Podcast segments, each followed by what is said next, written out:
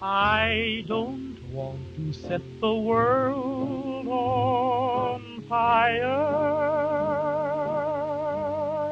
I just want to start a flame in your heart.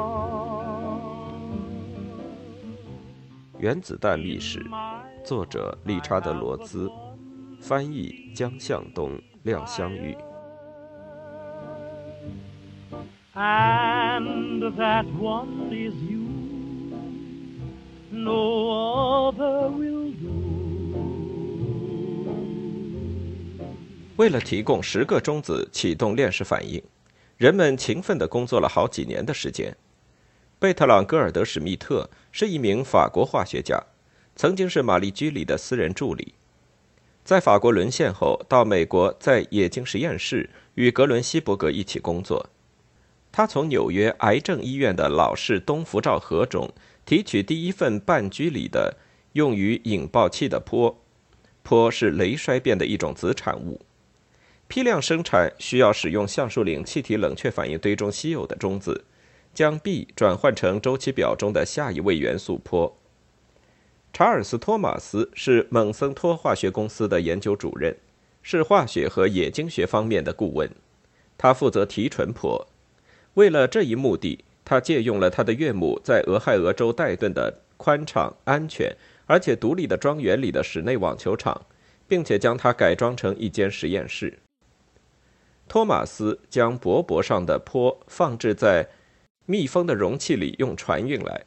然而，坡的另一个棘手特性使得运送遇到了麻烦，因为从来没有满意的用实验解释过的原因。这种金属从一个位置移动到另一个位置时，能迅速污染很大一片区域。这种同位素被观察到逆着空气流方向移动。战后，英国一份论坡的报道注解道：“也观察到，在此情况下，它主动地改变了应该出现的位置。当托马斯的铂铂出现短缺时。”洛斯阿拉莫斯的化学家们学会了在船运容器的器壁上寻找已经嵌入其中的钋。引爆器研究在 G 组建立在桑迪亚峡谷的一个实验场继续进行，这是山庄以南的一个平顶山。引爆器小组在大涡轮球形轴承，实验员们称它为螺纹球上钻一些盲孔，然后在盲孔里插入实验用的引爆器。再用毛边纸塞紧这些孔。对螺纹球实施内爆后，他们回收它的残骸，并且对它们进行检查，看看坡和皮混合的情况如何。不幸的是，混合的好坏无法作为有效性的最终衡量尺度。贝特的委员会于1945年5月1日选择了最有希望的设计。然而，只有能启动链式反应的全面测试，才能够决定性的证明这种设计是否可行。日本研制原子弹的进度从来没有快起来过，到太平洋战争中期，则慢慢成为一连串挫折和徒劳。在皇家海军从原子能研究退出后，仁科方雄怀着对国家的热爱，继续追踪这一问题。尽管他私下认为日本对美国的挑战无疑是玩火自焚。一九四三年七月二日，仁科和他的陆军联系人会面，这就是幸氏少将。他告诉幸氏说，他有极大的把握取得成功。他解释说，空军方面曾要求他作为一种可能的航空燃料、一种爆炸物和一种动力源去研究铀。他最近收到陆军另一个实验室要求协助的请求，这个实验室捐出两千日元作为他的开支。姓氏果断地阻止了这些咨询活动。仁科赞同说，关键点是尽快完成这项工程。他告诉信氏说，他的计算表明，用十千克至少百分之五十纯度的铀二三五，应该能够制造出一颗原子弹。尽管有必要用回旋加速器实验确定十千克是否足够，或者是否需要二十千克甚至五十千克，他需要获得帮助来完成他的一点五米回旋加速器。二百五十吨重、一点五米直径的回旋加速器做好了运行准备，只差某些被用于建造军需品因而短缺的部件了。如果这台加速器完成，那么我们相信我们能完成大量实验。此刻，美国计划建造一台大十倍的加速器，而我们并不能肯定他们是否能够完成这些实验。之前的三月份，任科放弃了暂时条件下在日本所有不切实际的同位素分离法，只保留了气体热扩散法。奥托·弗里斯于1941年初在伯明翰大学尝试过气体热扩散方法，不同于菲利普·埃伯尔森的液体热扩散方法，而且证明它不适合于铀同位素分离。然而，任科并不知道这项秘密的工作。李岩研究小组设计了一个热源柱体，很像埃伯尔森建在华盛顿的海军研究实验室里的实验室规模圆柱体。这是同轴的5.2米管子。内管被加热到四百摄氏度，外管用水冷却。在李岩研究室的配置中是电加热。在往后的七个月时间里，任科都没有再和姓氏见面，一直到1944年2月，他见到姓氏并报告了生产六氟化铀的困难。他的研究小组设法发展了一种方法来生产氟的单质。然而，用一种陈旧而且效率低的处理过程，尚未能将这种气体与铀化合。这就是美国的埃伯尔森在他开始研究热扩散之前就放弃了的那种处理过程。人科也有一个与扩散圆柱体有关的问题，埃博尔森对这一问题十分重视：泄漏。人科告诉姓氏说：“为了完成一个气密系统，我们使用蜂蜡。”并且最终达到了我们的目的，不能使用焊接，因为氟具有腐蚀性。它处于发展这种六氟化物生产过程的中期，然而渴望很快就有结果。它的1.5米回旋加速器此时正在运行，不过能量很低。他针对性地评论了1944年日本的工业经济条件，对内向妥协做了解释。我们没有能力获得回旋加速器需要的任何性能优越、能产生高频的真空管，因为这种制约——低操作电压——限制了我们能产生的中子数量。为了释放许多的高能中子，需要一种高压真空管。然而，不幸的是，要得到它们很难。到了夏天，人科的研究小组生产出大约一百七十克六氟化铀。在美国，六氟化铀此时正被成吨的生产，而在七月份尝试了第一次热分离，分别放在圆柱体的顶端和底部的计量器，用来测出压强的差异，从而显示出发生分离。然而，计量器根本没有显示出差异。仁科告诉他的小组说：“别担心，只要继续下去，只要持续的给他们加更多的气体。”他和姓氏于1944年11月17日一同召集了一个会议，报告说，从今年2月起就没有取得太大进展。他已经因为腐蚀效应而损失了差不多一半的六氟化铀。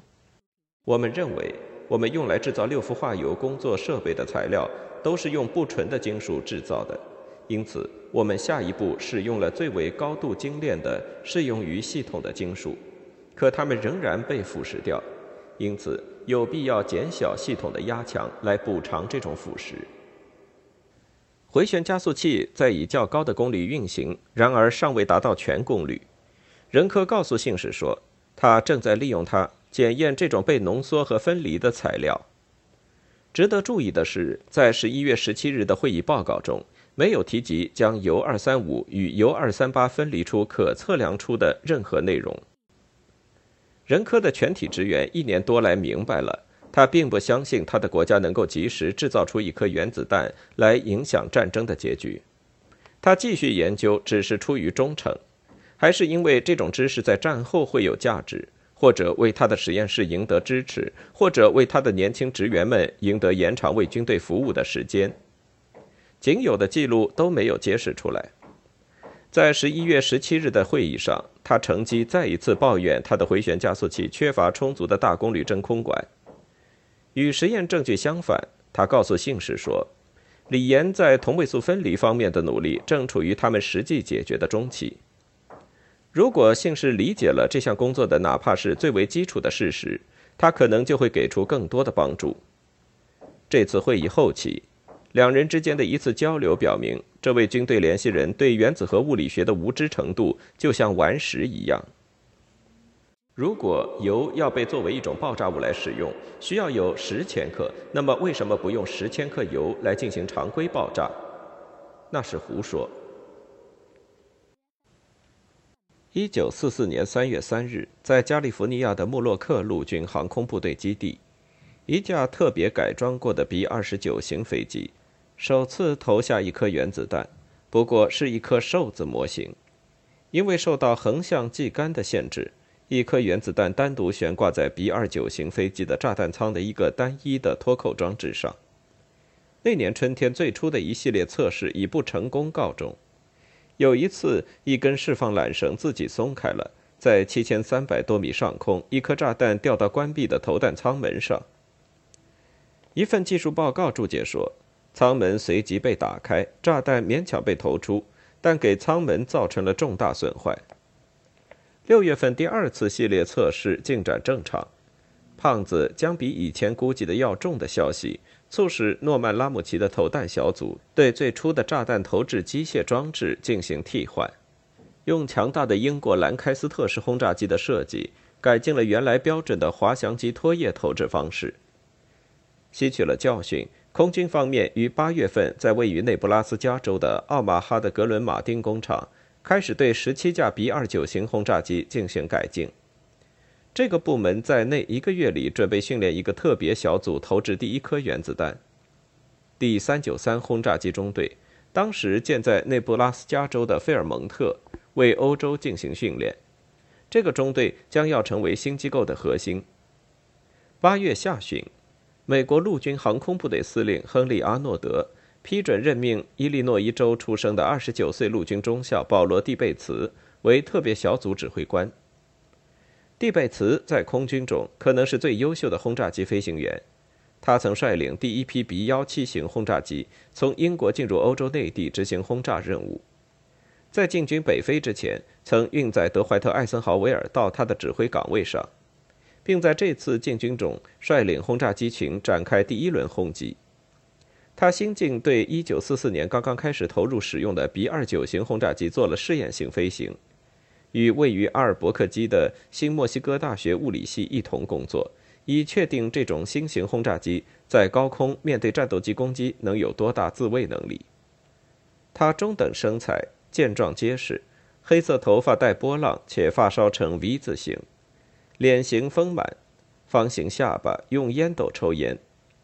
他的父亲在佛罗里达州是一名糖果批发商，也是蒂贝茨的教育者。蒂贝茨可能从他那里获得了他持有的完美主义信仰。他更亲近他的母亲。他婚前在压华州格林登市，名叫伊诺拉·盖伊·哈格德。他告诉一位战后采访者说：“因为他的母亲不顾他的父亲的反对而支持他，所以他选择了空军职业。”当我在大学里为了将来成为一名医生而学习时，我认识到我一直想要飞行。一九三六年，我想在这方面有所作为的愿望，致使家里针对这一话题进行了一场公开讨论。在讨论过程中，各自都发了一些脾气，然而我的母亲没有说一个字。到结束时，仍然没有确定下来。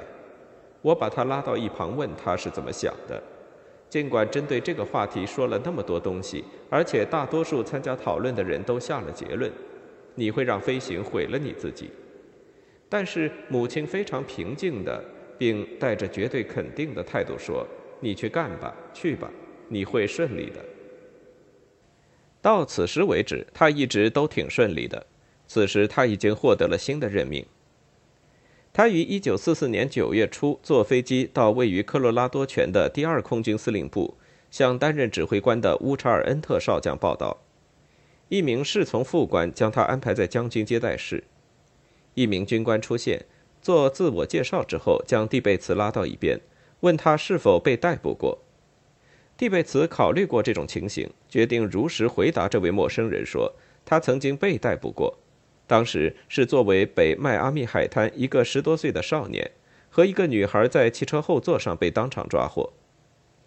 陆军中校小约翰·兰斯戴尔为格罗夫斯负责原子弹的情报和安全工作，已经知道他被捕的事，便向蒂贝茨提出这个问题来测试他的诚实。此刻，他领着蒂贝茨到恩特的办公室，诺曼·拉姆齐和德克·帕森斯正在那里等候他。兰斯戴尔说：“我感到满意。”在场的这位物理学家和这位海军军官向蒂贝茨简要介绍了曼哈顿计划和穆洛克投弹试验。兰斯戴尔详细的告诫他有关安全事宜。三个人离开后，恩特具体说明对蒂贝茨的任命：你必须载上成套装备，并投下这个武器。这位飞行员记得，当时第二空军司令这样说。然而，我们对他一无所知，我们不知道他能做什么。你必须让你与飞机紧密配合，并且确定战术、训练以及弹道学知识，确定每一件事情。这些就是你的问题的全部。这件事情将会是很大的事情，我相信它具有结束这场战争的潜力和可能性。恩特告诉他，在空军内部，这次投弹计划的代号是“银盘子”。如果蒂贝茨需要任何东西，他只需要使用这句咒语。阿诺德已经给予了他在军中的最高优先权。空军选择犹他州的温多福实验场作为新机构的本部。蒂贝茨于九月上旬飞到犹他州，查看了这个基地，并且对他所看到的感到满意。他坐落在犹他州和内华达州的边界附近的盐湖城以西二百多公里处。多沙利的安全的与世隔绝的沙漠盐碱地上的丘陵之间，平坦的盆地是一个古老而巨大的淡水湖的洼地，而巨大的盐湖是它的一个有咸味的残余。这个盆地为投弹练习提供了数公里荒野。开发加利福尼亚的先驱者们曾经横穿荒野，在附近仍然能够看到他们的四轮马车的折印。第三九三轰炸机空军中队于九月份开往温多福，外加水陆两用装甲车和其他后备装备，组成第五零九混编军团。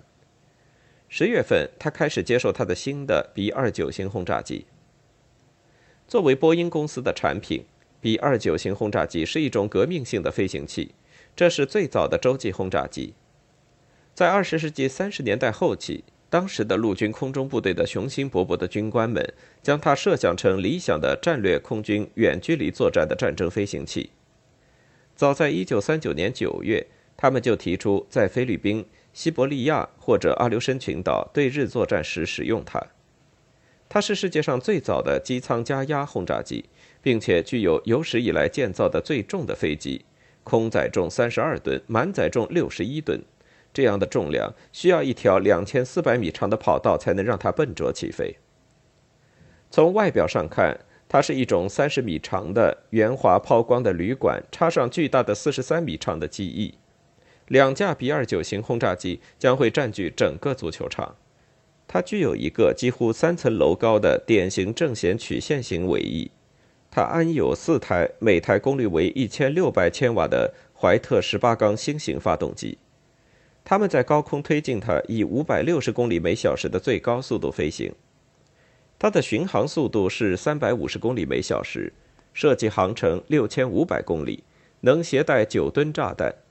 虽然载弹五点五吨左右是最佳作战负荷。它能够在九千米高空巡航，巡航高度在高射火炮的射程之外，也在大多数敌机的巡航高度之外。它的涡轮增压器增大了发动机功率。超大尺寸的五米螺旋桨比任何其他飞机的螺旋桨旋转得更慢。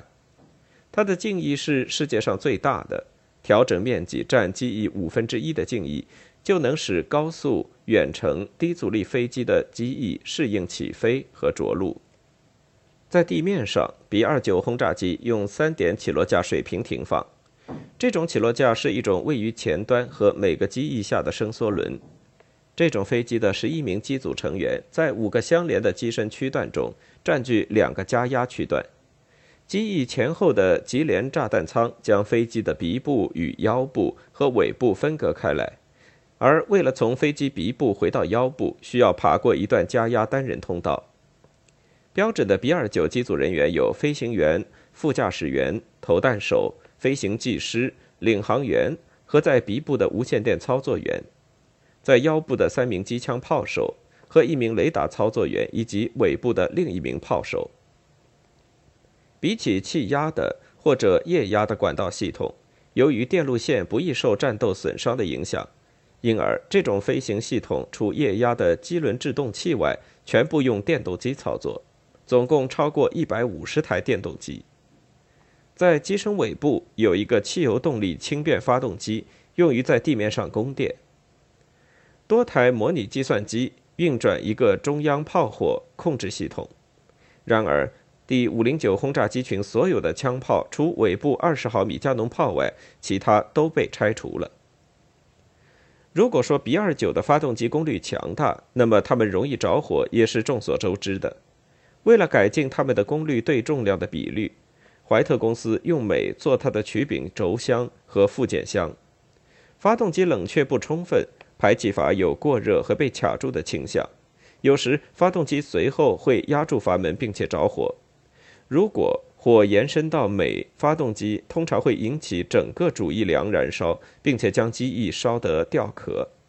为了预防这种灾难，波音公司改进了发动机冷却系统。然而，基本设计的缺陷总是存在的。这种飞机发明出来就是为了服务于战争，没有时间去开发一种新的动力装置。投弹小组的一名物理学家回忆说：“起飞后，在沿着温多福试验场数公里距离上撒下为了在爬高前冷却发动机的浮沫，结果弄死了沿途的山艾树。一旦升到高空，第五零九轰炸机群的飞行机组人员便练习投弹。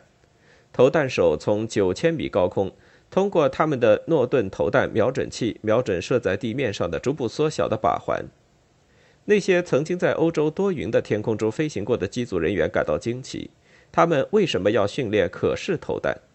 而奇怪的含糊其辞的调度至少告诉他们，他们将运载的未知武器是潜在爆炸物。蒂贝茨一点也没有向任何人提起原子弹，但命令他的机组人员投完弹后立即控制他们的飞机向下做急剧的155度俯冲转向。巨大的轰炸机快速俯冲，加快了他们的空中速度。通过改善回旋方式，机组人员能够在爆炸岩石间隙里逃出十六公里的距离。格罗夫斯写道：“以两倍的安全系数免遭毁灭。这种毁灭是由一颗等价于两万吨 TNT 爆炸当量的炸弹造成的。在他们进行他们的翻转俯冲之前，他们投下真实的炸弹。这种炸弹里填满高爆炸药。”这些铆的并不很牢的胖子仿制品被涂上明亮的橙色，以增强其可视度。他们称这种炸弹为“南瓜”。第五零九轰炸机群的机组人员努力工作。冬天的风在温多福保留地上空呼啸，吹得丝石竹挂在带刺铁丝网的栅栏上。周末，机组人员急不可待地赶往盐湖城去挥霍。蒂贝茨打开他们的邮件，窃听他们的电话。对那些泄露秘密的人实施跟踪，将他们送到安全而痛苦的阿留申群岛上度过战争时期。他取得了凌驾于二百二十五个军官和一千五百四十二名军人之上的权威。借助于他的银盘子优先征用权，他在世界范围内招募他所能找到的最好的飞行员、投弹手、领航员和飞行技师。他们中的一个人，即纽约州布鲁克林的罗伯特·刘易斯上校。他身材矮壮，二十六岁年纪，是一名态度生硬、粗暴而有天赋的飞行员，由蒂贝茨亲自训练。他于1944年夏天在内布拉斯加州的格兰特岛上度过了一些时间，用数百战斗小时坐在一位上级军官后面教其驾驶 B-29 飞机。少将柯蒂斯·李梅因此得以合格通过。于八月下旬，乘坐一架 C 五四型飞机到印度去接管第二十轰炸机群的指挥权。第二十轰炸机群的基地在印度，而前锋飞机场在中国。他试图用稍多于两百架的 B 二九轰炸机从中国出发去轰炸日本。轰炸机每次执行轰炸任务之前，必须从印度飞越喜马拉雅山，将他们自己的燃料和武器弹药运送到中国。每次轰炸战斗需要七架飞机运输补给，每运输一升油要燃烧掉多达十二升的油。李梅在自己的自传中写道：“这行不通，没有谁能够这样做。它建立在一种完全可笑的后勤学基础上。然而，我们全国上下还是像一群狼那样嚎叫着，要对日本本土发起攻击。柯蒂斯·李梅是一个粗犷的男子汉，他持之以恒、顽强，是一名轰炸机飞行员，一名大猎物的猎手，一名咬着雪茄烟的人，肤色黝黑、壮实、敏捷。他曾坦率地说：“我将告诉你战争是什么，你不得不杀人。”并且，当你杀死了足够多的人之后，他们才停止战斗。通过多次战斗，他似乎对跨区域轰炸的精确投弹始终情有独钟。这种精确投弹，就是自从1942年丘吉尔与彻维尔勋爵干预以来，美国空军与英国空军之区别所在。在欧洲，有时会采用精确投弹，虽然从来不够坚决，然而用来对付日本，迄今为止，它一直是失败的。李梅讨厌失败。他的父亲事业很失败，流浪着打零工，总是领着家人四处漂泊。李梅全家在俄亥俄州、宾夕法尼亚州、蒙大拿州荒原上和加利福尼亚州都住过。柯蒂斯·里梅于1906年出生于俄亥俄州的哥伦布市，是家中七个孩子中的老大。他在自传中选取的有关他孩提时代的两个记忆是有联系的。第一个记忆就是看到一架飞机而发疯似的追赶。我不仅希望看到这个神秘物体，不仅希望我能用手触摸它，而且还模糊却永生难忘的希望掌握它的驾驶速度和能量。另一个记忆就是禁不住离家出走，几乎疯狂的逃跑。他的母亲告诉他说：“我必须长大。”李梅写道，并且肩负许多责任，而且开始胸怀大志。在我能设法控制我的情绪和约束自己的行为之前，我必须做到这些。他递送电报、包裹和糖果盒，他递送报纸、卖报，将报纸批发给报童，以此养活自己，有时还供养他的家庭。当食品商还在犹豫是否将最后一篮水果标价出售时，你最好准备好现金拿在手中。在我人生很早的阶段，我深刻的相信这种必要性。食品库是一个含糊神秘的地方，公众不会费心去看透它。李梅一面怨恨缺失的童年，一面继续前进。他在一家铸钢厂干了几夜活，挣够了他乘车横穿俄亥俄州的钱。大学中的后备军官训练队将来会成为俄亥俄国家护卫队，因为陆军飞行学校会优先在护卫队中进行征召。护卫队比起陆军预备队有更高优先权。他于1929年获得他的空军徽章，以后从没有停滞不前。先是下级军官，再到领航员，然后是 B-10 轰炸机、B-17 轰炸机的总部领航员。1943年到1944年间，在英国，他日夜工作来改善精确投弹，他赢得了快速的提升。Well, I ain't kidding, I ain't gonna quit. That bug's done caught me and I've been bit. So with a Geiger counter and a pick in my hand, I'll keep right on staking that government land. Uranium fever has gone and got me down. Uranium fever is spreading all around. With a Geiger counter in my hand, I'm a going out to stake me some government land. Uranium fever has gone and got me